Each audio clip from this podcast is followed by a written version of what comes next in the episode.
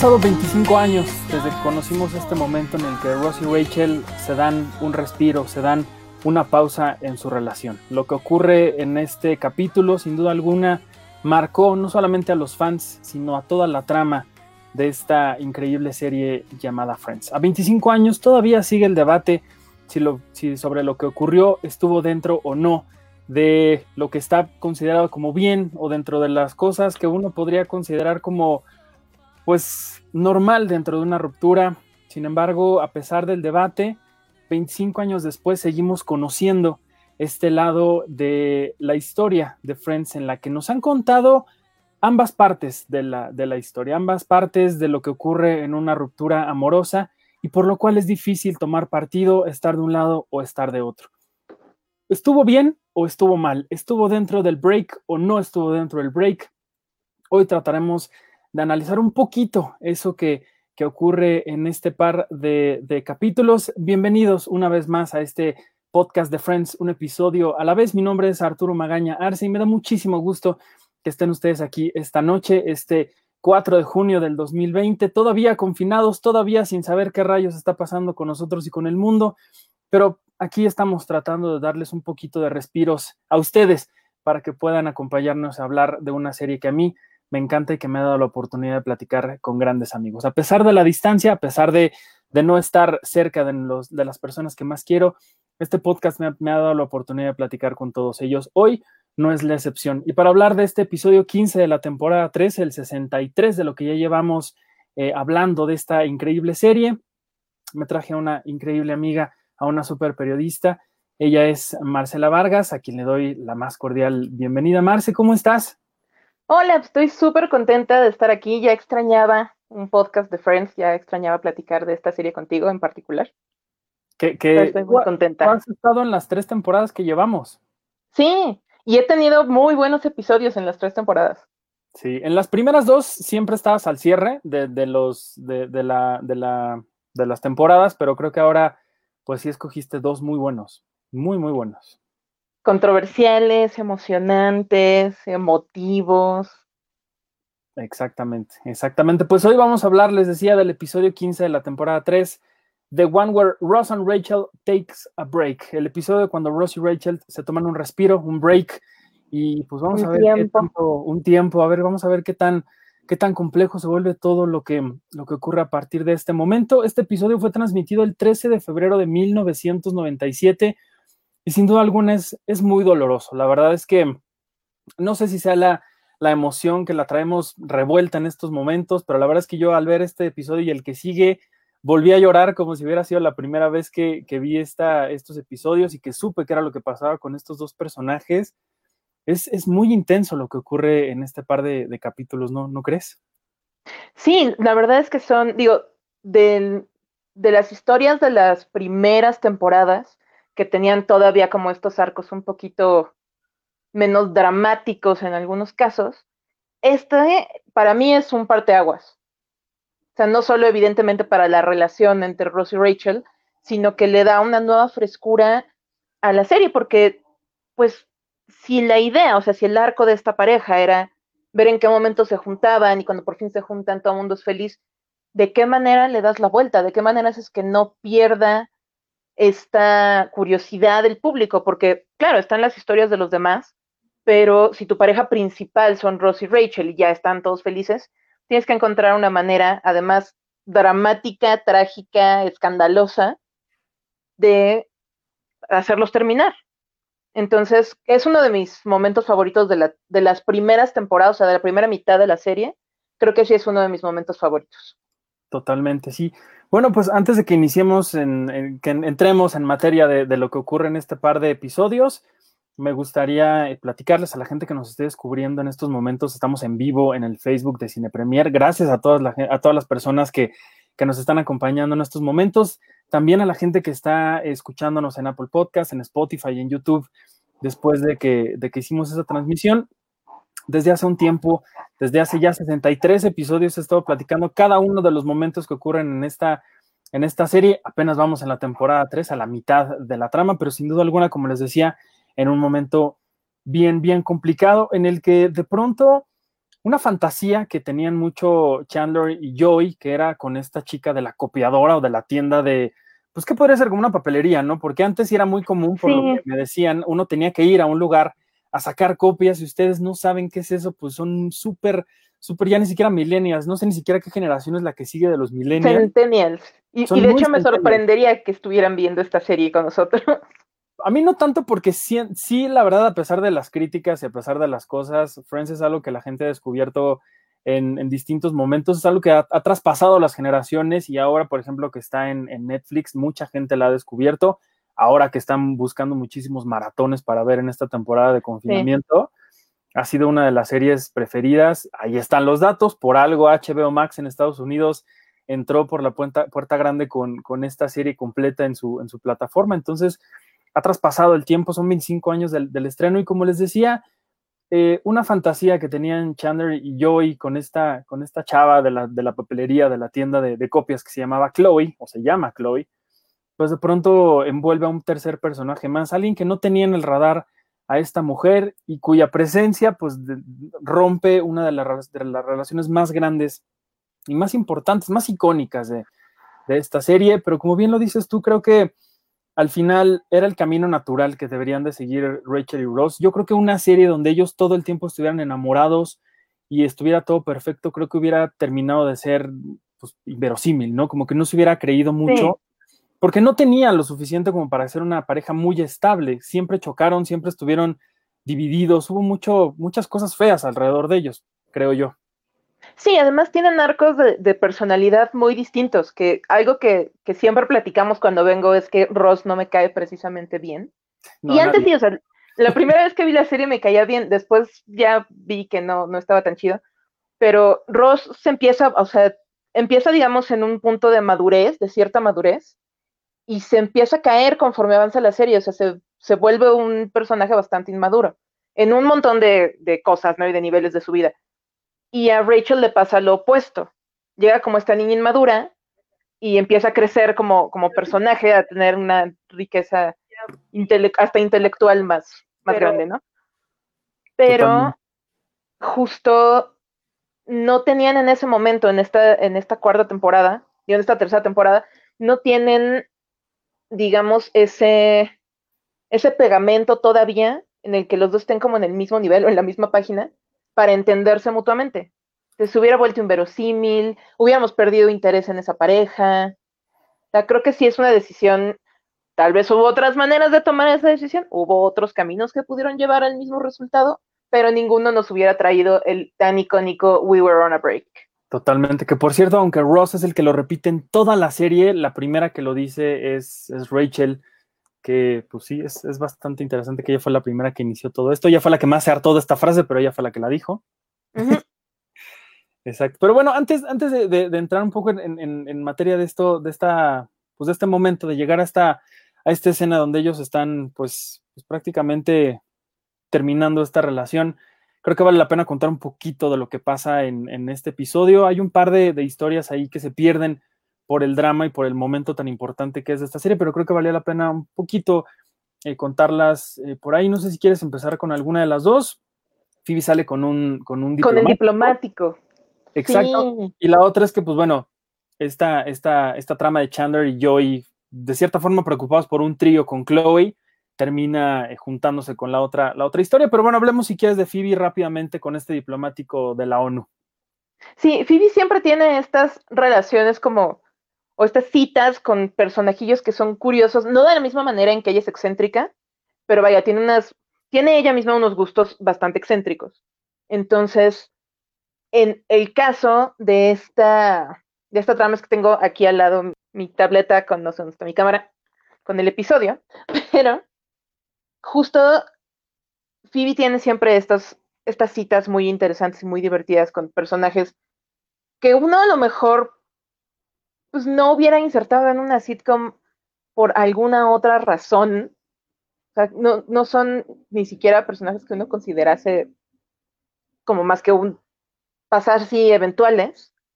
Pero Phoebe llega, bueno, el, episodio de hecho inicia con, con Phoebe llega corriendo al departamento a pedir un atlas. Mónica le hace el chiste como de que, tienes que hacer una tarea o qué onda. como, no, no, es que voy a salir con este diplomático y no sé, o sea, y Phoebe no sabe ni dónde está el país del que es este diplomático, ¿no? Entonces, ese tipo de, ocurrencias que siempre la meten en un montón de líos, pero... En, realidad ni siquiera nosotros sabemos de qué país termina siendo. Sí, o sea, nunca nos enteramos realmente de, dónde salió. Sí, por ahí leí que tenía un, acento medio de, de, Rusia, por ahí, pero nunca realmente se dice qué país qué país era, entonces... No, o sea, uno asume que es al menos un país ex soviético, porque además se llama Sergei. Ajá. Bueno, pero es medio cliché eso, ¿no? Por eso, o sea, pero es como de esa zona. O sea, como de la zona soviética, ¿no? Ese nombre tampoco se repite tanto en el resto del mundo. Y pues tiene esta barrera de lenguaje que se presta siempre también para muchos chistes de chistes, o sea, no solo de, que se pierdan las cosas en la traducción, sino que llevan consigo al traductor de este diplomático de Sergei y pobre personaje, pues qué más puede hacer en la vida que estar ahí traduciéndoles. Entonces, se vuelve una historia que, que sí es completamente absurda, como casi todo lo que le pasa a Phoebe, pero es enternecedora. Exactamente. Sí, a mí hay muchos momentos que me dan mucha risa. Esta frase que podríamos perfectamente relacionar con, con Mulan Rouge, que, en el que Mónica, eh, cuando sale con este traductor para ayudarle a, Phoebe, le dice, la única frase que sé en francés es esta muy famosa de Boule, Boucouche, quién sabe qué, y que él se empieza a reír y le dice, ¿por qué te ríes? Y dice, pues es que está, esa, me acabas, de me acabas de decir que te quieres acostar conmigo. Sí, claro que es un chiste recurrente que sale en un montón de series. Exacto, y que seguramente Muchos de nosotros al tratar de, hablar en francés, pues es la única cosa que se nos viene a la mente. Eso, el chiste malo del le pupú, quién sabe qué, contamos. Le guagua, sí. Ajá, que es bastante malo, la verdad. muy, muy inocentón. Pero bueno, era, era parte de, de, la vida inocente de uno antes de. Cuando no existía nada la tecnología y teníamos que convivir entre nosotros. Sí, Claro, y no teníamos estas situaciones de las videoconferencias. No, teníamos la posibilidad, como Phoebe y Mónica en esta cita con el diplomático y con su traductor, de tener conversaciones cara a cara en el mismo espacio físico. Exactamente. De hecho, pues el, chiste que mencionas de esa frase de, de, la canción de Moulin Rouge, bueno, de Lady Marmalade, también aparece y es como igualito, pues, porque tampoco hay muchas variaciones para ese chiste, en un episodio de Gilmore Girls en el que Lorelai no tiene ni idea de cómo hablar francés y le hace ese chiste a unos amigos de sus papás, todos finolis, y pues todos se escandalizan, porque ¿cómo le acabas de decir eso a este señor fino? Ah, Acá se lo toman con... Gilmore Girls, sí, cierto. amo profundamente Gilmore Girls. Pero sí, eh, o sea, acá con la situación de Mónica, Phoebe, Sergey y el traductor, tiene una mejor recepción el chiste. Totalmente. Sí, y al final, pues bueno, terminan Phoebe y Mónica peleadas porque pues el traductor de pronto descubre que es bien padre que alguien le esté hablando a él y que no esté al pendiente de absolutamente todo lo que tiene que ocurrir en una charla. Y pues eso hace que Mónica y Phoebe se peleen. Mónica se va con, este, con esta persona y se burla de que el, acompañante de Phoebe ni siquiera puede decir la palabra cupones. Lo cual a mí sí me da mucha risa. Pero bueno, al final de cuentas, pues el lenguaje universal de las señas, hombre, pues qué, qué tanto más tienen que hablar si se gustan y que ya saben a lo que van, pues para qué. Sí, tampoco tenían como Claro, tampoco es como que tuviera tanta ciencia, especialmente porque ese tipo de citas de Phoebe que sabes perfectamente bien que no van a llegar a ningún lado. Exacto. Pues tampoco era tan necesario el traductor, la neta. Pues sí. Pero da para unos momentos muy graciosos y miraditas chistosas de no entiendo qué quieres decir, pero voy a hacer como que sí. Exactamente. Y que, y que al final está esta, esta escena, eh, ya después de los créditos, que es cuando él está cantando una canción muy extraña. A mí me recordó totalmente a Tom Hanks en la terminal por alguna razón. Igual y podrían ser hasta el mismo país, oye. Tal vez. Entonces tendríamos que preocuparnos con qué pasó con este diplomático. Totalmente. O si él tuvo que ver, su presencia aquí en Estados Unidos y en, y en la ONU propiamente tuvo que ver con lo que le pasó a Tom Hanks en la terminal. Es una muy buena pregunta. El multiverso de las comedias románticas. Bueno, no es una comedia romántica, pero está Tom Hanks, entonces podría conectarlo. Exactamente. Sí, porque de, romántico este, este episodio no tiene nada, la verdad. No, pero, pero, pero entra, entra mucho mejor dentro de la categoría que la terminal. Totalmente. Pues sí. Y bueno, como les decía, también la otra historia es que Chandler y Joy van pues todo el día prácticamente a, malmirar de una forma muy morbosa a, esta chica llamada Chloe en la, en la, papelería. Y pues ella les dice qué tienen que hacer en la noche, ella, ellos muy nerviosos le dicen pues, pues nada, entonces ella les dice pues vamos a una fiesta y nos vemos los tres, y entonces ellos empiezan a, a malviajarse con la idea de un trío. Y qué tienen que hacer si ellos tienen que estar con los ojos abiertos, tocando todo, no tocando nada, qué van a hacer, qué no van a hacer. Y pues ahí Joey siempre siendo medio tonto, pues Chandler le dice, ¿sabes qué? Creo que no, no es una muy buena idea que tengamos nosotros que estar eventualmente en una situación así. Sí, es una discusión que se entiende completamente, pero sí. Es muy sabia, es muy lógica. Es muy lógica cuando dos amigos están en esa situación, aparentemente. Y el otro día estaba viendo otra serie, porque ahora, justo como mencionabas, ¿no? Ahora que está pues que tenemos más tiempo, entre comillas, libre, me he puesto a repasar series que a lo mejor no vi completas en su momento o que nunca me llamaron la atención y ahora sí, o están ahí y entonces las veo. Entonces empecé a ver Sex and the City. Y mm. hay un episodio en el que precisamente tienen una conversación similar a la que tienen acá Chandler y Joey, pero discuten todo el tema de si, si hay una posibilidad de un trío, si deberían las personas o sea, la persona invitada debería ser amiga de, si deberían conocerse entre ellos, además de la pareja, en fin. Acá, pues, más bien este par que siempre están pues, metidos en, o sea, no siempre están metidos en broncas de este estilo porque Joey es el que tiene pegue, Chandler normalmente no conecta nada. Pero es un momento que, que sí podría ser muy de plática entre cuates, pero que no deja de ser una de esas situaciones problemáticas que podemos ver ahora en una serie de hace 25 años. Totalmente, sí, sí, es una, es una plática que uno debería tener si están en esas situaciones, siempre poner las reglas bien, en claro. no todo claro. No vaya a pasar algo que uno se arrepienta después. Claro, tal vez no tener la conversación en la papelería. Sí. O sea, la puedes guardar para un entorno más privado, no mientras estás como imaginándote qué va a pasar con la chica de la papelería, o sea. Exacto. Pero bueno, no, no destacan por su discreción estos dos. Ninguno de los dos, ninguno de los dos, eso lo hemos visto una y mil veces en estos episodios que llevamos y todavía lo que nos falta es una muy buena muestra de lo mal que ellos son a la hora de ser eh, completamente discretos y, educados. Pero bueno, ese es, ese es otro tema del que ya hablaremos más adelante. Mientras, pues como les decía al principio, hoy en este episodio ocurre un momento bien complicado en, en la serie uno que, como les decía al principio, pues ha dividido a, los fans de Friends sobre si lo que pasó estuvo bien o estuvo mal, técnicamente estuvo bien o estuvo mal.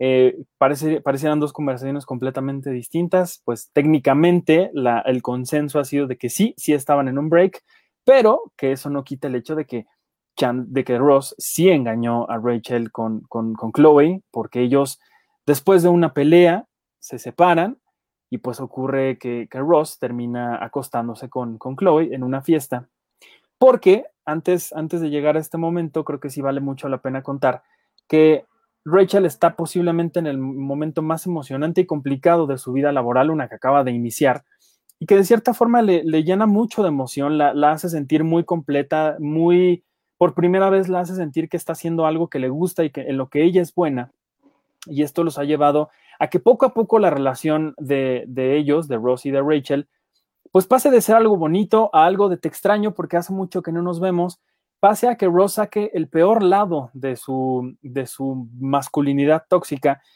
y que es cuando pasa de decirle es que ya no te veo, ya no estás conmigo, ya no soy tu prioridad, es solo un trabajo y entonces pues bueno, al, al tiempo en el que vamos viendo cómo la imagen de él se va yendo para abajo, también vamos viendo a una Rachel muchísimo más madura, muchísimo más... Em, empoderada. Empoderada totalmente, que, creo que vale mucho la pena eh, pues, aplaudir y destacar en esta, en esta escena cuando ellos, pues cuando ella está en una crisis de, su trabajo, ¿no? Y algo, algo, algo pasa por ahí. Cuéntanos si quieres qué, ocurre en esa escena cuando hay un incendio en Bloomingdale's. Sí, es que además entra el factor, o sea, hay, Ross es un personaje complicado. Podría parecer que no, pero sí lo es. O sea, vaya, tiene capas, pues. Y uno de los rasgos del personaje durante toda la serie es su tremenda inseguridad. O sea, creció con un papá que todo el tiempo le decía que, era, o sea, de, maneras tal vez no tan violentas o con tanto desdén, pero siempre le estaba diciendo que era un afeminado, que fuera más hombre, etcétera. Entonces crece y además en un entorno súper competitivo con Mónica, ¿no? Imagínense tener a Mónica de hermana, por Dios. Entonces, bueno, si eres una persona no competitiva como ella.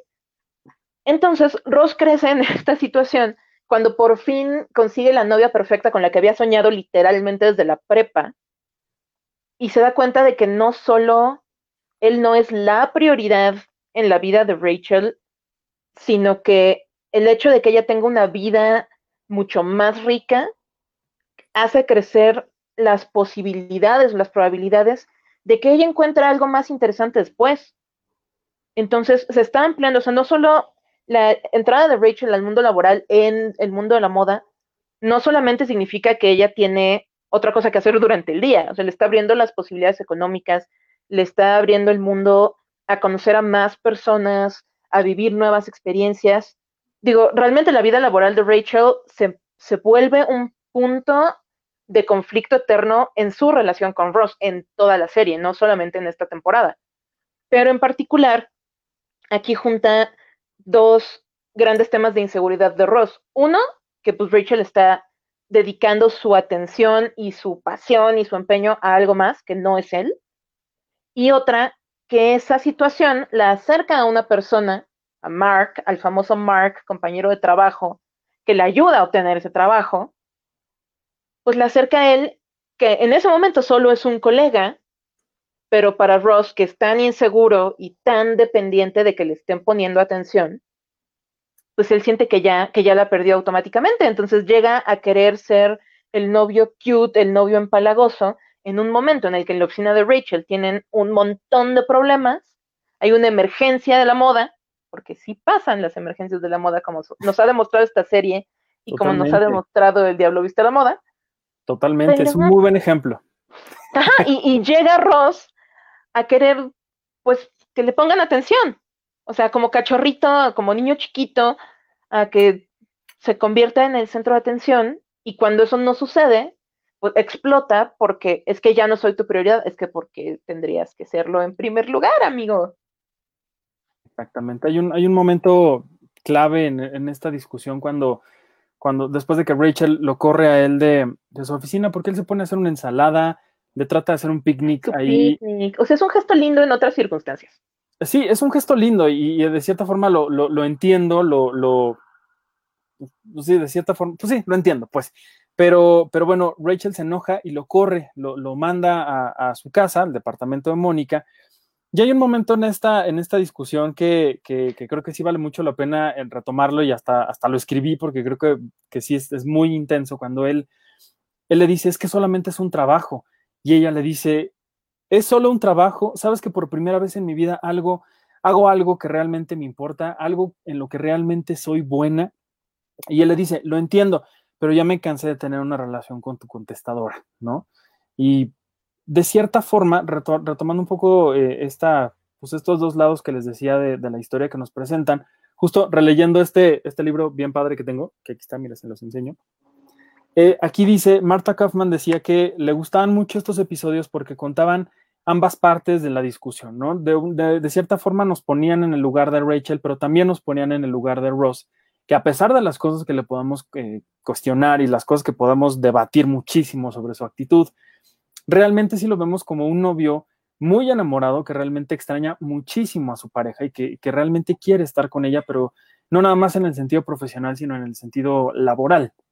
Entonces, en estos momentos, cuando ellos dos están discutiendo, que realmente eh, no sé cómo haya sido la filmación, me hubiera encantado saber si esto lo cortaron varias veces, lo repitieron o no, pero se siente como que no, como que fue una discusión de ellos, eh, pues vaya, casi casi como si fuera un plano secuencia que no lo es porque sí hay cortes, hay, cambios de cámara. Porque además especialmente vemos, o sea, este corte de su cara, la cara de la cara de ella, la cara de él.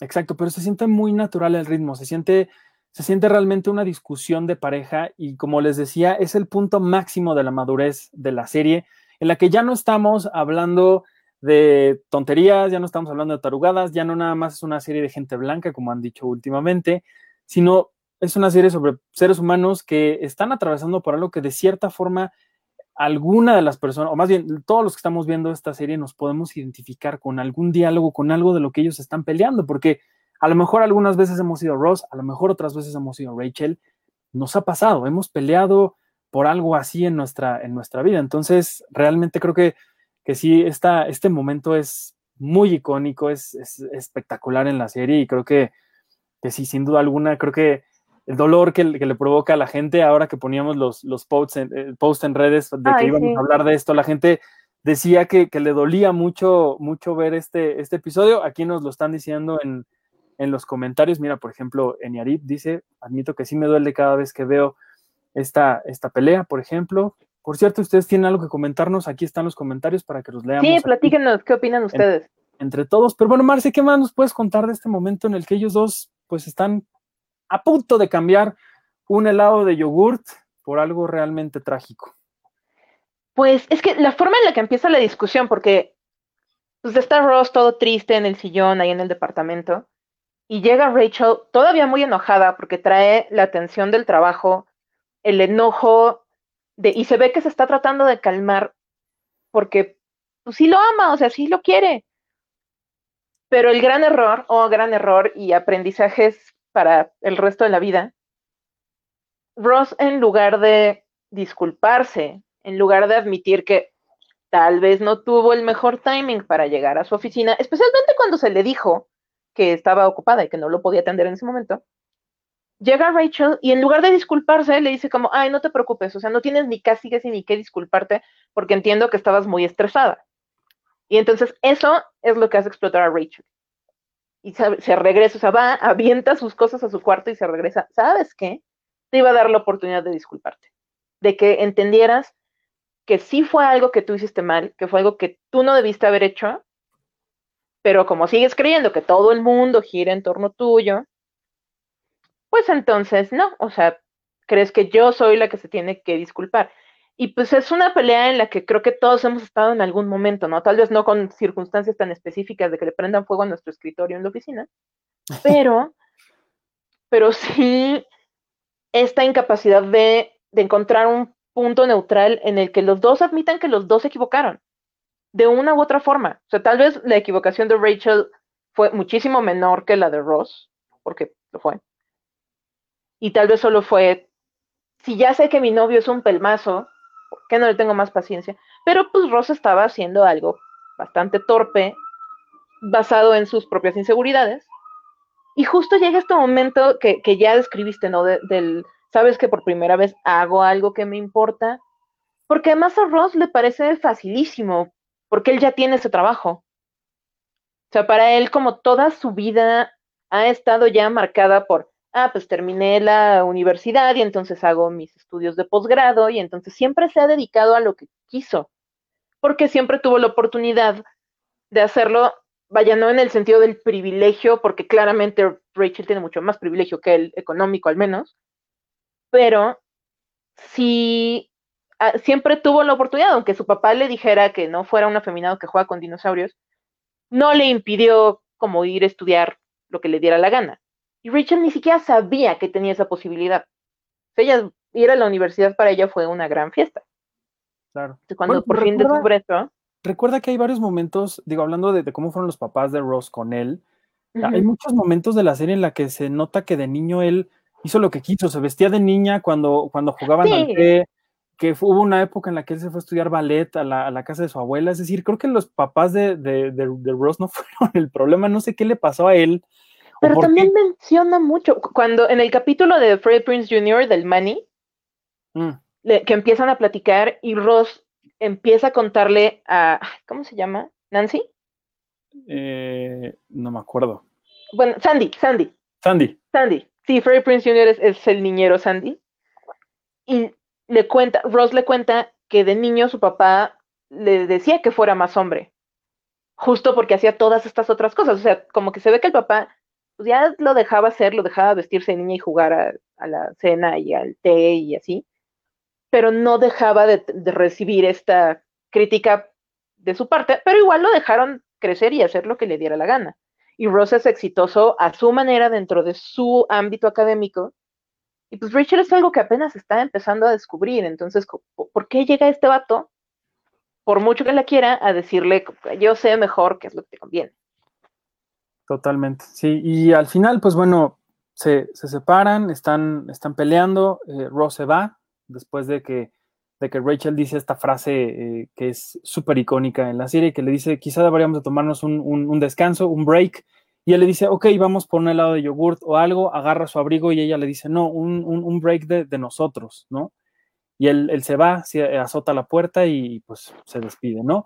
Va a la fiesta de Chloe, que es eh, esta chica que les decíamos de la, de la copiadora.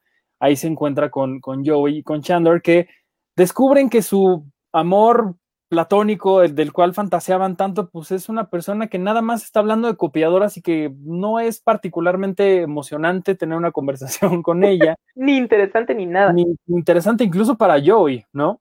Entonces, pues bueno, llega, llega Ross, se ponen a platicar de lo que ocurre y el momento o la, el personaje que, que demuestra mayor madurez en este episodio termina siendo de forma irónica Chandler porque cuando Ross le dice, este, pues es que estamos peleados, ¿no? No, no debería yo de esperar para hablarle, y él le dice, no estás hablando de irte a nadar después de comer, ve y háblale ahorita, ¿no? Y lo corre y habla, eh, lo obliga a que él le marque por teléfono a Rachel, Rachel contesta y ahí es cuando aparece también eh, Mark en el departamento de Mónica y de Rachel.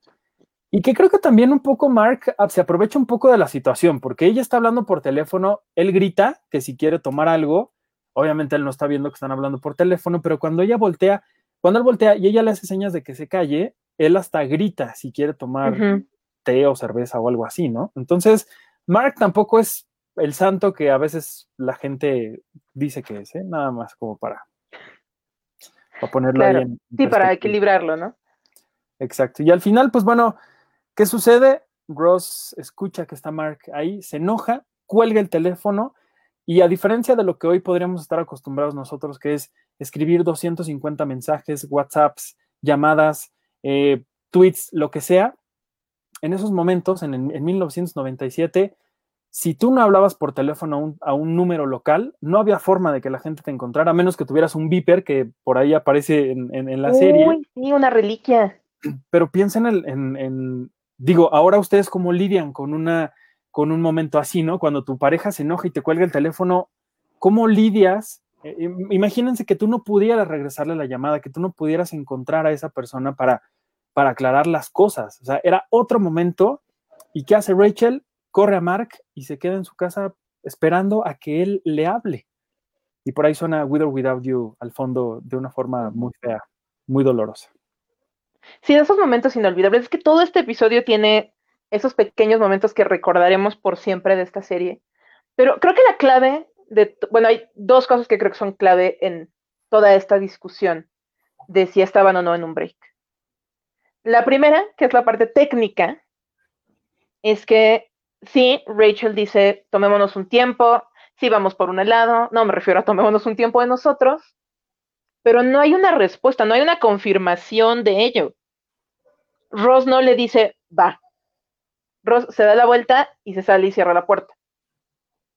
Mm, Entonces, técnicamente, o sea, si estamos, y creo que es un paralelo interesante, porque si en la primera mitad del episodio tienes a Joey y a Chandler tan enfrascados en poner claras las cartas sobre la mesa sobre un asunto que en realidad no tiene una importancia como para su vida a largo plazo, ¿por qué estos dos no ponen, o sea, no, no se ponen de acuerdo. Realmente ni Rachel recibe una respuesta afirmativa a su We were on a break, que es lo que yo entiendo que ella toma como, pues es que en realidad no habíamos terminado, porque yo lo dije, pero tú no dijiste que estás de acuerdo. Y Ross no expresa que está de acuerdo en que se separen, solo se para y se va. Entonces creo que ahí es donde entra ese momento de duda de, ok, pero para Rachel no, no lo estaban porque pues no le dijo, órale va, no le dijo, sí, ya terminamos.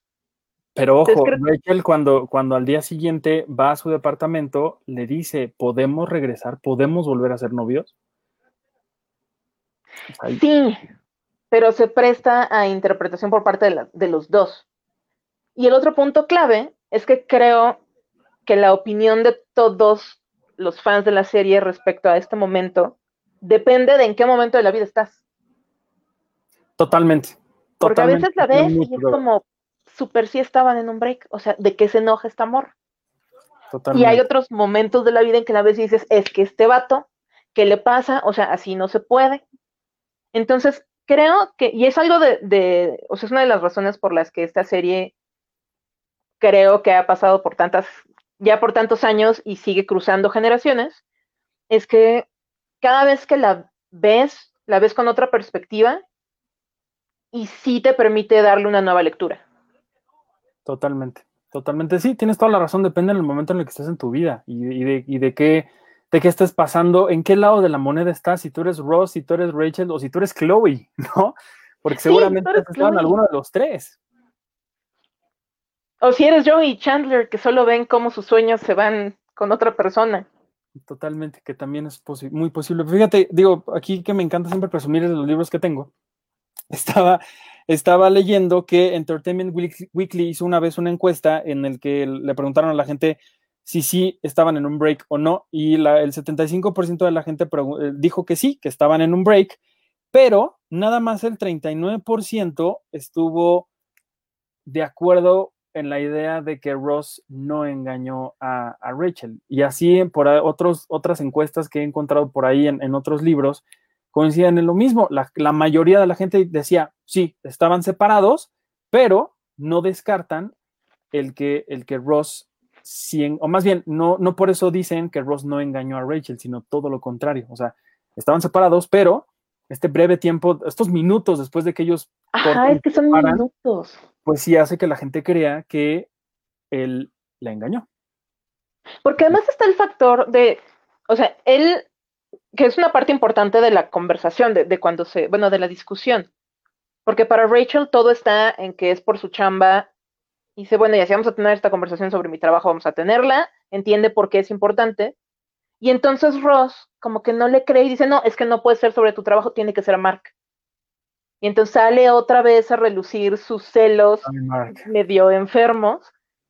Entonces, si se está quejando de que, o sea, está súper enojado con Rachel todo el tiempo porque cree que podría llegar a gustarle Mark, porque su reacción inmediata, o sea, inmediata de minutos después es, bueno, tal vez un par de horas después, es irse con otra chava.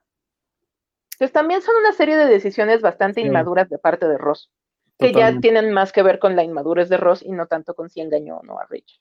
Totalmente. Pero bueno, justo ayer yo en, mi Instagram les pregunté a ustedes qué opinaban, si estaban de acuerdo o no, estaban o no en un break, y la verdad es que a lo largo del día la, cosa iba así, se los juro. Ah, había momentos en los que sí, todos decían que sí, luego que no, y al final hasta ahorita la, la votación quedó en un 67% que sí y un 33% que no en, el, en, el, Instagram de Cine Premier también, también lanzamos la pregunta. Ahí quedó 65% y 35% la cosa. No estuvo, no estuvo tan, tan dispareja. ¿Y dónde más les pregunté? Creo que, creo que en, en, Twitter. En Twitter preguntaste también. 71% dijo que sí y 29% dijo que no. Entonces, ¿Ves? ¿Ves cómo no es tan fácil estar de un lado o, otro de la... No, claro, si uno cambia de opinión cada vez que la ve. Totalmente. Fíjate, vamos a leer los, comentarios aquí. Eh, Mirza Domínguez dice, creo que lo que importa es que significa, es que significa estar en un break. En un break para acá. Claro. totalmente, tiene toda la razón. Pues que no eh, ponen las cartas sobre la mesa. Exacto. Eh, Elizabeth Ramírez dice, Ross es muy orgulloso, eso falla en él. Lulu Petit dice, estoy de acuerdo, estaban en un break, pero Ross la regó absolutamente. En fin, Emma cumplió 18 años en mayo, ya eso es historia antigua. Tienes toda la razón. Todavía no llegamos a ese momento, pero, pero pues sí, tienes toda la razón. Pensaba, estaba viendo también How I Met Your Mother en estos días, y hay un momento de la, de la serie donde descubrimos que Marshall y Lily tienen una especie de apuesta por entre, vaya, que ellos dos apuestan por cosas que ocurren en el resto de sus amigos, ¿no? Y son apuestas a largo, a largo término, de, que, van a durar mucho tiempo. Y cuando Lily le decía, bueno, ya gané, ¿no? Dame el dinero porque, porque Ted y, Robin no están juntos, eh, este Marshall le decía, todavía no, todavía no es tiempo. Entonces, creo que eso podría aplicar un poco para, para este momento. Evidentemente los fans saben que, que ellos eventualmente no, no, terminarán pues tan mal, ¿no? Y todo el mundo sabemos que ella sí se bajó del avión, pero eh, para este momento en particular de, de, la serie, para este, este punto de, en el que los fans realmente vieron a su pareja favorita de la televisión sí. ya separada, fue muy, muy doloroso. La verdad, no lo digo yo, no lo dice Marcel, lo dice la gente que vivió la transmisión de, de Friends en, en, su momento. Entonces, pues sí, en este punto, en este particular momento de la serie, cuando vamos en el episodio 15 de la temporada 3, la gente sí se le rompió, se le rompió el corazón, la verdad. Sí, se les rompió su corazoncito. O sea, no puedes ver esta cara de Rachel, ver si ahora sí le atino a la cámara de mi propio teléfono. No puedes ver Ahí esta está. carita de Rachel y no llorar. Totalmente. O sea, se le está cayendo completamente. Es que para ella es eso. O sea, no solo está pidiéndole a su novio con el que fue tan complicado empezar una relación, no solo le está pidiendo que le dé chance, sino que se está dando cuenta de que de verdad no entiende él lo que es importante para ella. Y eso está peor. Fuera nada más que bueno, a lo mejor si nada más le pone el cuerno, a lo mejor no se lo toma tan mal. Pero ya con todo el contexto de ser incapaz de entender por qué esto es importante para ella, yo creo que también hay más emociones que juegan ahí con, con cómo se lo tomó Rachel. Totalmente pues si quieres, dejemos esa, esa, esa discusión para el siguiente episodio, porque si este estuvo doloroso, el que sigue está peor. Está peor. y aquí, si te parece bien, vamos a terminar esta transmisión del primer, primer episodio de, de los dos que, que, tendremos hoy de este podcast de Friends, un episodio a la vez. Eh, Marce, muchísimas gracias por haber estado aquí. Nos despedimos brevemente. En unos minutitos más volveremos aquí en vivo en, en Facebook, en el Facebook de Cine Premier para platicar. Pero bueno, habrá que despedirnos de la gente que en, en, Spotify, en Apple Podcast, en YouTube decidan detenerse un poquito por aquí. Así que pues despidámonos de ellos. Gracias claro. por estar aquí. ¿Y dónde te puede seguir la gente?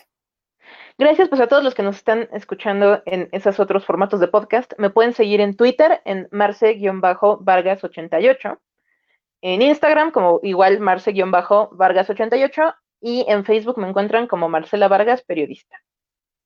Perfecto, muy bien. Marce, pues gracias otra vez por estar aquí. Gracias a todos ustedes por, por acompañarnos en, en esta transmisión. Les digo, eh, la 63, de lo que ya llevamos al hilo hablando de Friends, un episodio a la vez, el episodio 15 de la, de la, de la temporada 3, The One Where Ross and Rachel Take a Break, el episodio donde Ross y Rachel se toman un break, se separan, y pues vaya, que nos dejará eh, para, para una buena discusión del siguiente episodio donde las cosas se ponen, se ponen peor. Gracias a toda la gente que nos escribió aquí en los comentarios. Un abrazo para los que están escuchándonos en, en Spotify, en, en, en, Apple Podcast, en, YouTube. Y por acá nos escuchamos eh, en unos momentitos más. Y como siempre, ya lo saben, los jueves a las 8 de la noche aquí en vivo en el Facebook de Cine Premier. Yo soy Arturo Magaña Arce. Gracias a todos y hasta la próxima. Ahorita en unos minutitos nos volvemos a conectar.